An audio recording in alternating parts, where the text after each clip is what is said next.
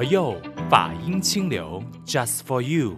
佛佑 Podcast，你好，我是主持人碧芝。那今天在我们节目当中呢，有来自台湾的佛光山人间佛教研究院的副院长妙光法师在节目现场，法师吉祥，碧芝吉祥，各位听众朋友，大家好，大家吉祥。是，如果说大家有留意呃星云大师的一些呃，可能就是他的讲座的片段啊，或者是听过呃看过现场。大师就是在弘法的时候，我们总会看到一个身影，哎，小小的，很斯文的，但是在口译英文的时候是完全秒口译啊。我们讲的那种秒杀，是秒口译，就是大师说完了他的那个那一句话之后，旁边就有一个很优优雅的声音，就是用很棒的英文诠诠释出来大师当下讲的话。那一位就是我们现在在现场的妙光法师了。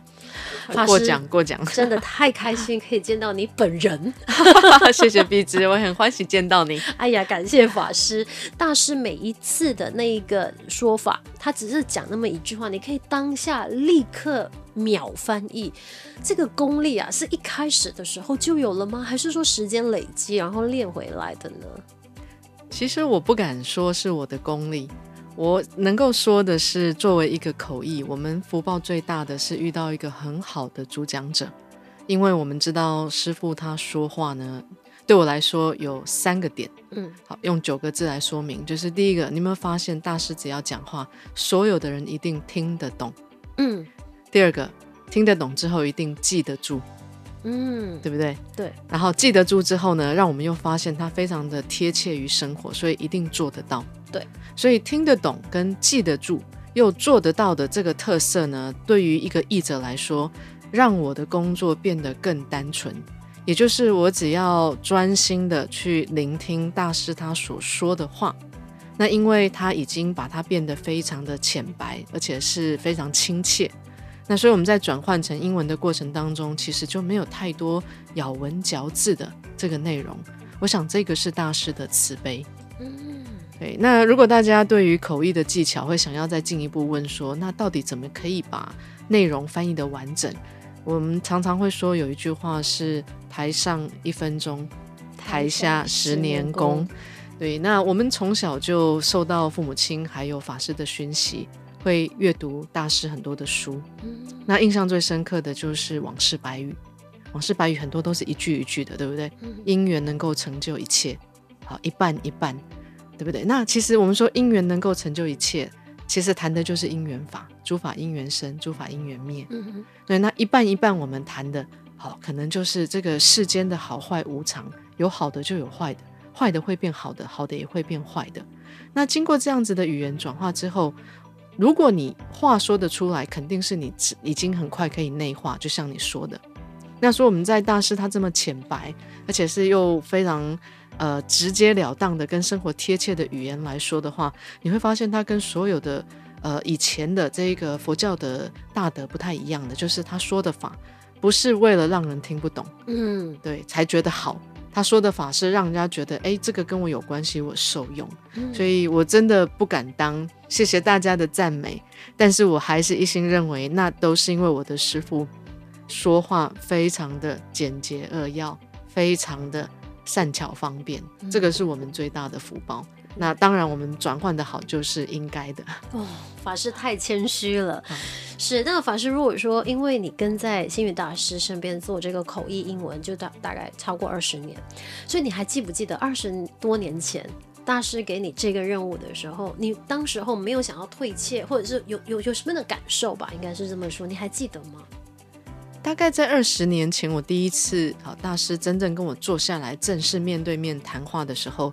他其实就问我说：“你听得懂我说的话吗？”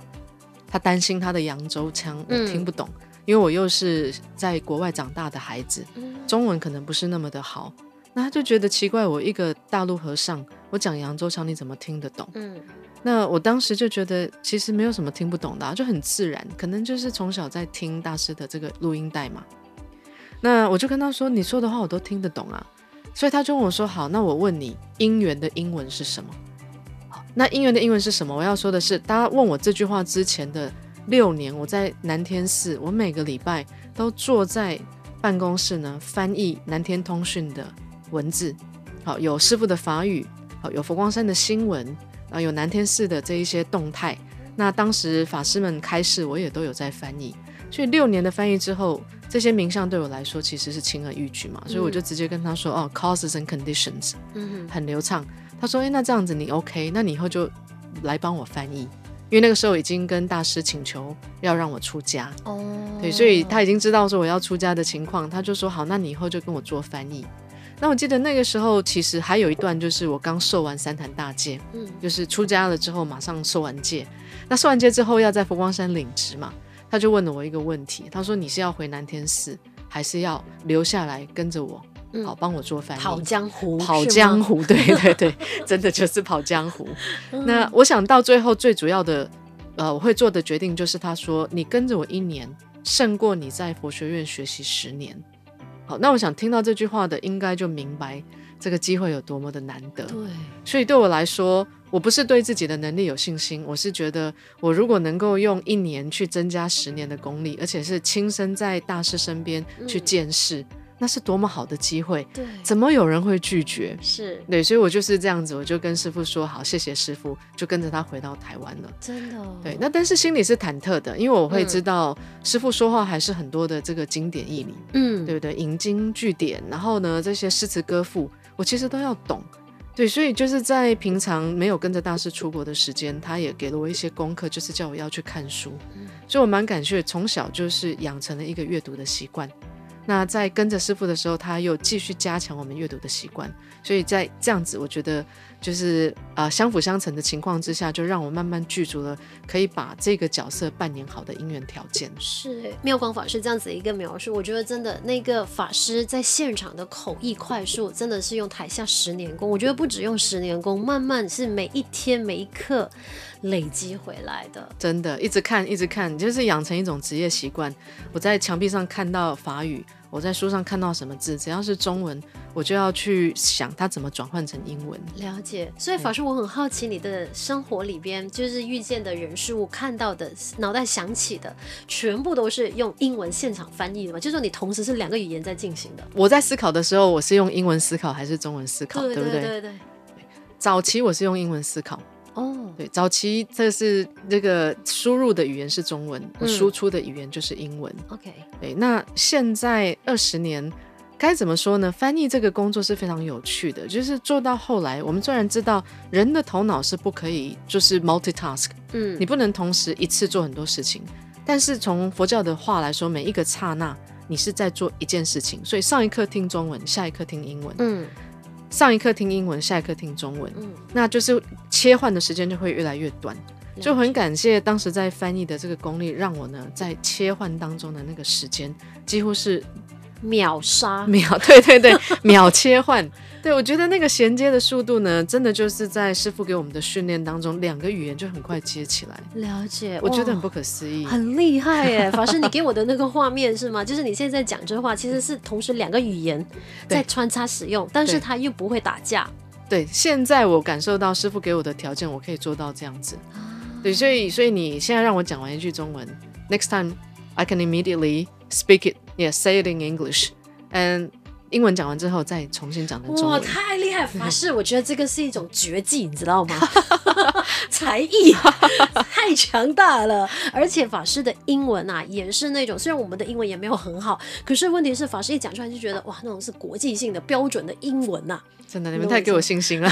真的，法师说英文跟中文的切换都很好听。谢谢，是谢谢。所以法师当然，如果是这样讲的话，你跟在大师身边去弘法，那有没有说，就是你你是做口译的这一个身份，就是说大师有弘法，你才会出现嘛？就是你在站在身边。可是据我所知，慧平法师的说法是，哎，原来大师每一天的日程，他早上要做些什么事情，那他要呃听经文或者是听新闻，你就是旁边。的那一位，其中一位侍者，就是要讲这一个，就是口述给他听的那一位法师，是是，每一天。只要有英文的资料，或者是他今天这个中文的信件，他要转换成英文，嗯，那我们通常作为侍者，都在法堂，都在大师的身边，嗯，那他一呼唤我们过去，他就会说，哎，今天有什么英文的新闻？嗯，比方说九一一事件发生的时候。那当时我的角色就是我就是站在电视旁边，CNN 啊 BBC，然后呢各式各样的这些西方的电台有了什么新的资讯，我就是听了，然后就是跟师傅说，哎，现在什么电台讲什么事？了解。对，那如果是说，哎，对于这个国外他在报道台湾的这个各式各样的新闻，哈、嗯，天灾人祸、政治，嗯、对不对？社会新闻也好，那我就会把这一些。西方人 CNN 报道报道台湾的新闻的角度呢，就是在用中文讲给师傅听。了解，所以我们就是一座桥梁。明白。对，我们把西方的英文的世界的资讯带到师傅的这个世界里面。嗯嗯。那师傅会把它变成一百倍、两百倍，因为他看的事情更宽更广。对，了解。所以法师就是我，我大概整理一下法师的呃所谓的任务，就是你跟大师身边的时候，大师讲中文。那你就是要现场翻译英文，那你要讲给法大师听的时候，你就要把你看到的英文翻译给中文给大师听。是的，了解了。所以这样大师在会客的时候，他可能就是会到一些可能西方国家的，就是讲英文的，所以法师也要在身边，就是直接也是要做，就是口译给对方，呃，就是给大师听懂对方在讲什么。对对，像。几十几年前，大师来这边跟马来西亚的总理嘛，嗯，纳吉的首相，对、嗯、他们，他跟他见面的时候，那当时不是说只有只能限制五个人进去吗？哦，对，那当时我很幸运的就是有一个固定的位置，因为必须要翻译，是是，对，那他有一次是到了这个梵蒂冈跟教宗见面。嗯那我也是因为要翻译，所以就必须跟他进去。所以可见这个桥梁是非常重要的。好，还有在美国啊，跟着各各所大学的教授，好，甚至于是到了巴西，有时候跟这个当地的主教。我们都可以透过英语英文把大师的文字呢传达给对方。嗯，对。那实际上我就觉得这个工作实在是太棒了，真的。对，我们就站在巨人的肩膀上看到世界，而且是看到最顶端的世界。你看到这些世界的领导怎么想要改变世界？是哎，所以法师，我觉得你的福报跟姻缘真的很好哎，非常感谢。可是，一般人啦，我们先不说是不是出家众都好，我们看说哇，这些什么世界的总理啦，世界的那个领导人物，呃，法师，你虽然说是跟在大师身边嘛。对你来讲，每一个当下都没有一个所谓的，就是会会胆怯或害怕的那个那个时刻吗？一定会。我我心我心里深深认为，我们做任何任何一件事情，如果你没有一到两秒的害怕恐惧，你是不会谨慎把这件事情完成的。嗯，那所以我在刚出家的时候，每一次要上台，我是紧张到胃痛。哦，对，像我们的长老慈惠法师，他就说，做口译的人没有一个人胃是好的。因为你的胃就承担身体所有的紧张，嗯，对，以前就是手会发汗嘛，对不对？嗯、然后甚至于是想要跑进房，嗯，然后会觉得全身无力。我想这些都是当时的紧张跟胆怯，嗯哼。但是时间久了，我相信师傅在台上引导我们是透过他的语言，嗯，非常自在、轻松，然后呢，真诚而且慈悲的要把佛法带给台下的人。那所以我就慢慢克服了站在台上的恐惧跟紧张。因为就是一句话，就是真心交流，好，诚心以法供养。那我们身上个人任何的荣辱，其实都不是那么重要。嗯，我记得是大概在出家差不多第十年，我把这件事情想通之后，我才真正是在台上站在师傅身边比较自在。那也就是说，前十年我每一次帮师傅翻译下来，我其实都不是很满意。哦，我会自责。我会觉得很可惜，然后呢，我会一直去反复想，为什么刚刚那句话没有翻好？了解，对。那但是第十年之后再下来的时候，我会发现我下来是轻松舒服的。我会对于刚刚把师傅听到的话，我表达出来的内容跟我的态度跟我的语气，嗯，我觉得我终于可以掌控了，嗯，就是那一刻打开。所以我觉得以诚心以音声供养，让师傅给我这个方便，我把它给做好。我觉得这个因缘福德因缘就很棒。了解，发师，我很好奇，嗯、那十年的这个转换的因缘是因为什么事情吗？还是说真的就是在台上翻译了之后那一段有没有让你特别印象深刻？是什么因缘啊？什么因缘哦？我觉得最大的转换是师傅给我们的训练，因为我从二零二零零一年开始跟着大师跑江湖嘛，嗯，那实际上他从二零零七年呢就同时。叫我到菲律宾、到新加坡、到马来西亚讲演。嗯哼，那当时我就跟师傅说，可是我没有弘法经验，嗯，我也没有佛学内涵，我要跟人家讲什么？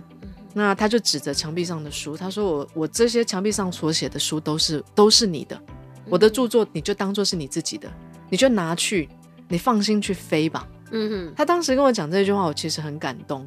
那所以在二零零七年一直到我们刚刚讲到的第十年，那个大概四到五年的时间，我就不断的去训练自己。我站在台上没有大师可以依靠的时候，我应该怎么依靠自己？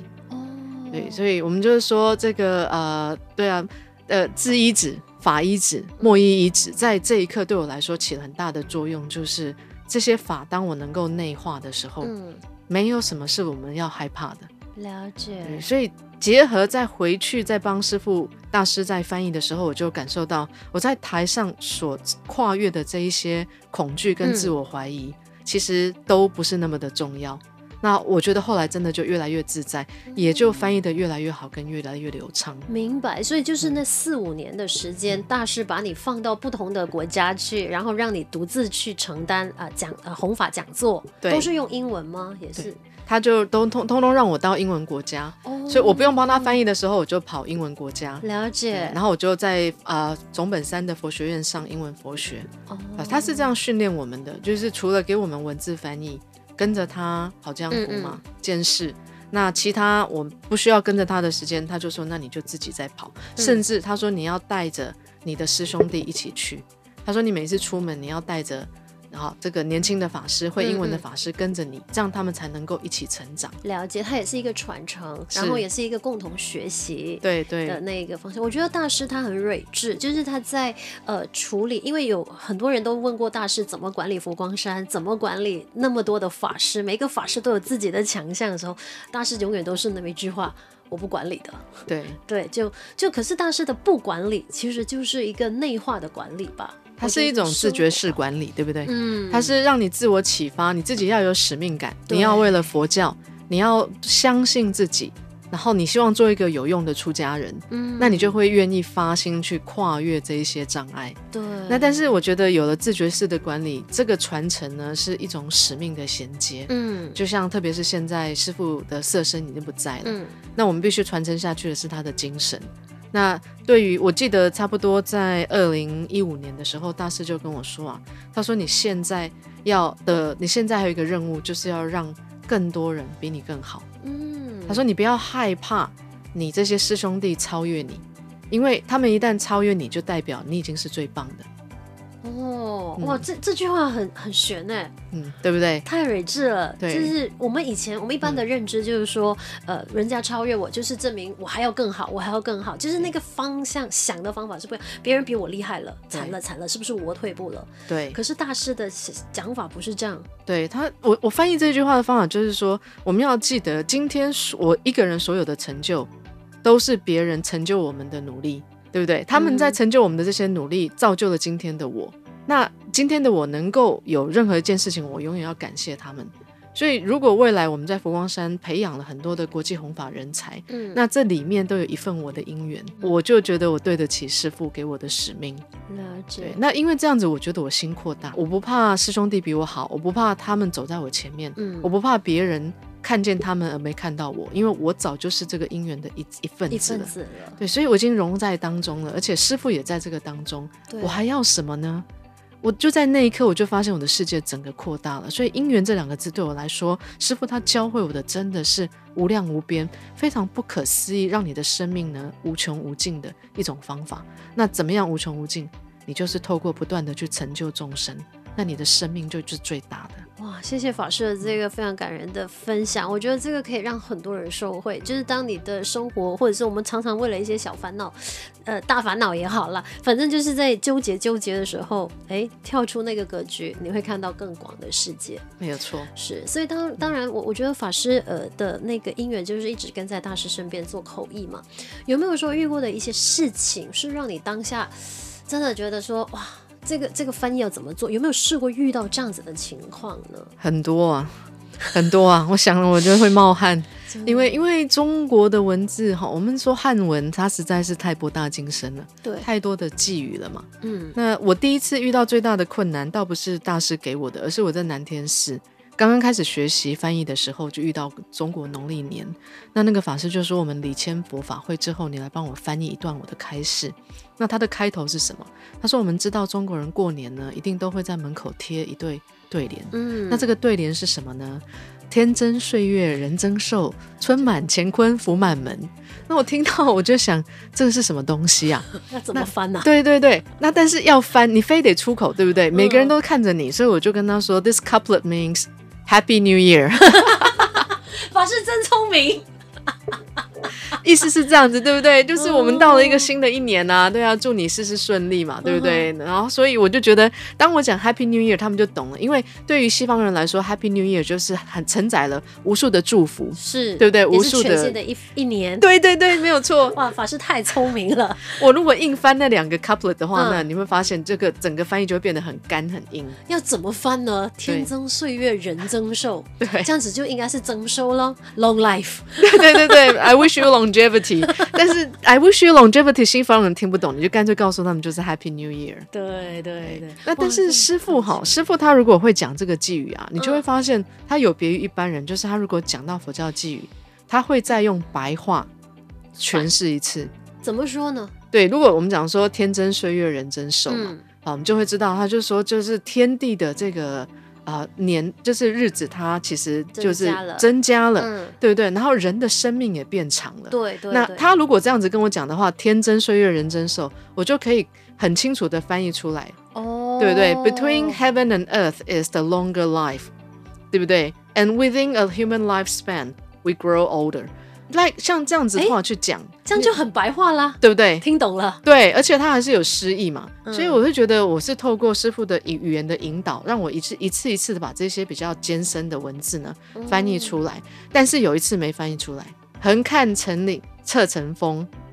你有听过这一句吗？没有哎，法师。对，然后第二句他讲的就是说，哎，那个我要告诉你，就是每一个人看一件事情的角度都不一样嘛。哦。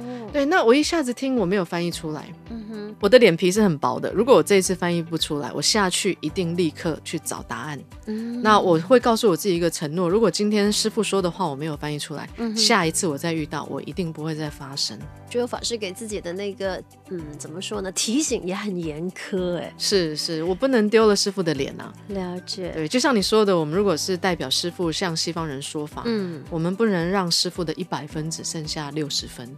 不能让他六十分只剩下二十分，所以在这二十多载的那个口译的那个任务里边，法师本身就是大师每讲的一句话，几乎你是就除了初期早期的时候，我们还是磨练的时候，那后期顺了之后，你是几乎不会让自己有机会漏掉大师的任何一句话的翻译吗？这是我的期许。这是我的期许。那我相信，在二零一五年到一六年之后，我真的有达到这个目的。嗯、太强了吧，法师！因为对师傅够熟悉，然后我觉得师傅他在教我训练翻译的时候，他也教会我建构逻辑思维。嗯，他教我加强我的记忆法，他教我加强对他的语言更深的认识。嗯、所以，我们是做到，如果师傅的文字这么齐全，他已经讲第一个字，我就要知道接下来可能会讲什么故事。对，所以翻译口译的人才呢，如果你对这个讲者够熟悉，嗯，其实你后面是可以走进一种预测的阶段，也就是把他的熟悉的这个逻辑，比方说我们如果要讲说幸福在哪里，嗯，那你猜下一个故事是什么？幸福在尾巴上，对不对？大狗跟小狗说幸福在尾巴上，哦、小狗绕着尾巴一直转嘛，转。对，嗯、那大狗就说其实你只要往前走，幸福就跟着你。像这样子的故事，因为大师常常讲，那我们在笔译上面的耕耘，会让我们会去学习，好去预测到师傅他可能会讲什么故事。明白。那当然也不是百分之百啦，他常常会出乎我们意料之外嘛，对不对？对那这个时候我们就要继续磨练自己的功力。我我很好奇的就是，因为一般上我们说，哎。因为口译也是一个合作的关系嘛，嗯，那大师会不会有一个习惯说，哎，妙光法师啊，我们就是要准备讲这个主题啊，我们要讲什么？他会事先给你做功课的吗？我比较幸运，会啊师傅会，他会给我看。但是听说以前他在训练呃长老慈惠法师的时候，嗯，都不会告诉他。哦，对，这慧师傅他的那个功力比较高深哈，而且他的任务比较艰难。但是到了我的时候，师傅他如果他的构思已经差不多，嗯，我觉得其实有一次很感动，其实应该是二零一三年师傅来大马好嘛，嗯，在沙亚南体育馆八万人，对对对，那他那一次呢要上台之前，他就把我叫去，嗯哼，从头到尾他就说，哎，妙光，我等一下要讲一个、两个、三个、四个，我今天要讲的是这个重点，哦，对，那他说讲完之后，他说你可以吗？我说师傅没有问题，请放心，嗯，他说好，那你就去准备。那那一天在前往沙亚南体育馆的时候，因为我只要是翻译，我一定会跟着师傅的车，嗯，以免交通的问题嘛，对对对对没跟上。什么闪失？对，那在车上的时候，师傅就说：“好，妙光，我再跟你讲一次，我今天要讲的东西我调整了，哦、你对你听一下。”对，那这个东西我就知道，师傅他其实是在帮助我在做准备。了解。所以哪有这么好的主讲人呐、啊？把话讲得很好翻译，嗯、然后呢，他把资料都准备得很齐全，让我们有足够的准备。明白。所以这个我觉得我们真的要希望能够对得起师傅这份慈悲，就是我们把师傅的这一份善巧方便，嗯，他的同理心给学习起来。但是最主要的是，我只要听过师傅讲的话，我真的这一辈子就是发愿。师傅讲的每一句话，我都能够转化成英文，这是我的目标，而且我每一天都在练习。哇，法师太厉害了！那当然呢，我相信呢，呃，妙光法师的这一个分享，他跟星云大师的这个互动啊，还有他跟在呃星云大师身边做了那么多年口译之后呢，发生的很多的事情，还有学习嘛。下一期呢，我们还是会有妙光法师非常精彩的这个分享哈，所以呢，可以继续锁定我们的佛佑 Podcast。那同时呢，你也可以透过 Spotify。Apple Podcast 呢，线上收听佛佑，那有兴趣赞助佛佑 Podcast 的朋友，欢迎联系佛光山的任何一所道场。接下来呢，就给你送上这首歌，是让我们一起来缅怀星云大师的师父颂。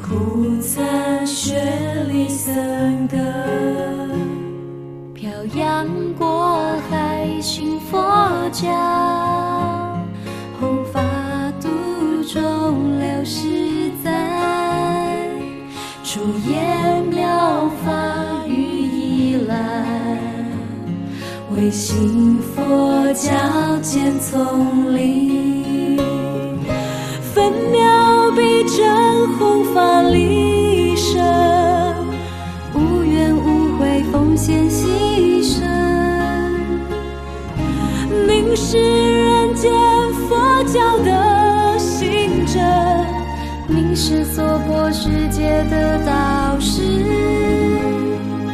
您是佛光教团的光明。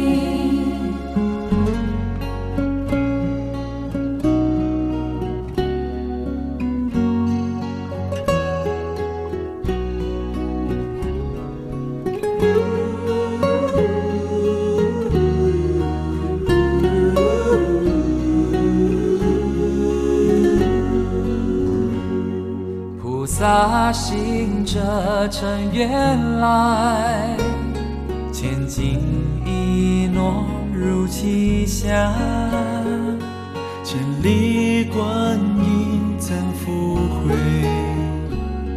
金箍残雪离僧歌，漂洋过海信佛教。